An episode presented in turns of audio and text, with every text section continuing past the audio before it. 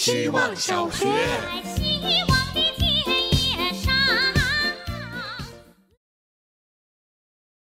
大家好，我是小张。某天和尹诗琳打了很久的语音电话，她给我唱《红豆》，我偷偷录屏，想她的时候拿出来听，结果发现打电话的时候录屏是没有声音的。今天整理相册，反而觉得三分钟无声的视频更可爱、更珍贵，舍不得删了。他今年考研三战，距离考研不到二十天了，但我们还是常常通话，有时也并没有在聊天，只是开着语音。他刷着肖四，我在写脚本，两个人谁都不出声，陪着对方，一打就是好久。他想考的学校实在太好，我原以为他会焦虑不安，毕竟三战听起来就像是一场冒险的三次方。但他说，我实实在在地享受着全过程。明明每个人都仿佛深陷困境，可事实上每个人都用自己的方式活得自由自在。我真的一点都不为人类担心。希望小学。大家好，我是最近沉迷游戏的小淘气。一天打一到两个小时的游戏，算是沉迷吗？我也不好说。只是在此之前，我大概有一年多没有玩手游了，所以我才会有些畏惧，是不是花了太多的时间玩游戏？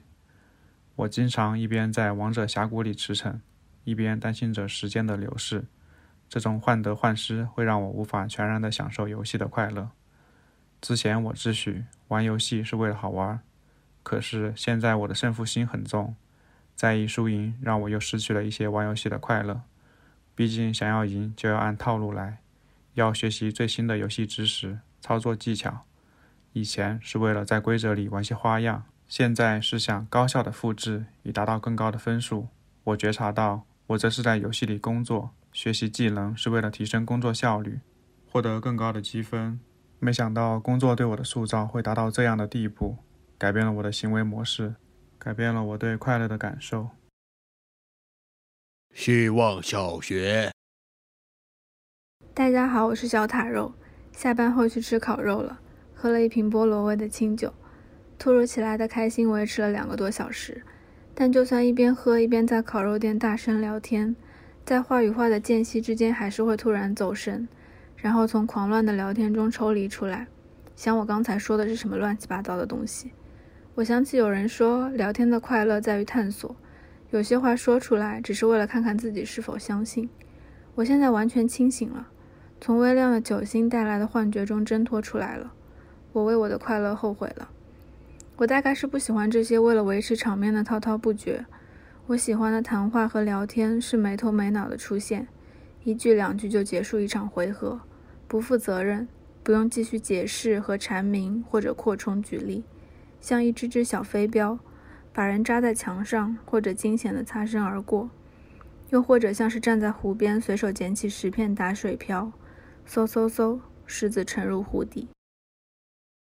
希望小学。大家好，我是小组长。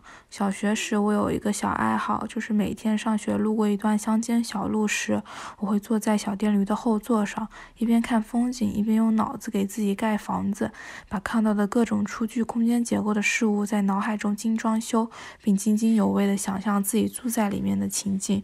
我可能住过田里的瓜架、农民伯伯的小屋，还有别人家的阳台。不知道这是我交换空间看多了，还是从小投资意识比较强。上初中后得挤公交车上学，我脑海里的那些秘密基地就不知不觉被装不下的知识强制拆迁了。慢慢长大的我再也看不到路上的小房子了。现在每天的通勤路径对于我来说，不仅不再是创作素材，反而成为我仅有的生活洞察输入源。这大概就是一种丧失创造力的表现。这还体现在我的艺术创作上。毕竟小时候的我还很擅长画科幻画，现在就只会画画火柴人，导致每次要想视频脚本，我都寸步难行。希望小学。大家好，我是小报告。我想每个月给自己找个竞争对手、比赛对象，一是为了让自己更好的管理情绪，接受自己有时无法出彩，同时接受自己有时非常厉害；二是为了让我拥有豁出去的冲劲儿。计划刚开始，我的比赛对象还不是人，是物。胆小让我还没做好和人做比赛的准备。上个月我的计划是赛百味，我要一个月吃一百种食物。我妈说了，吃的东西杂了，营养就多了。现在还没达到目标的一半，剩下的一周，要么看到自己的情绪，要么看到自己的冲劲儿。我还挺期待。眼看要到十二月中旬了，红配绿的圣诞节也要到了。我觉得红配绿挺好看的，赛狗屁也挺好的。毕竟世界上大多数东西还不如狗屁。那十二月建议大家和我一起。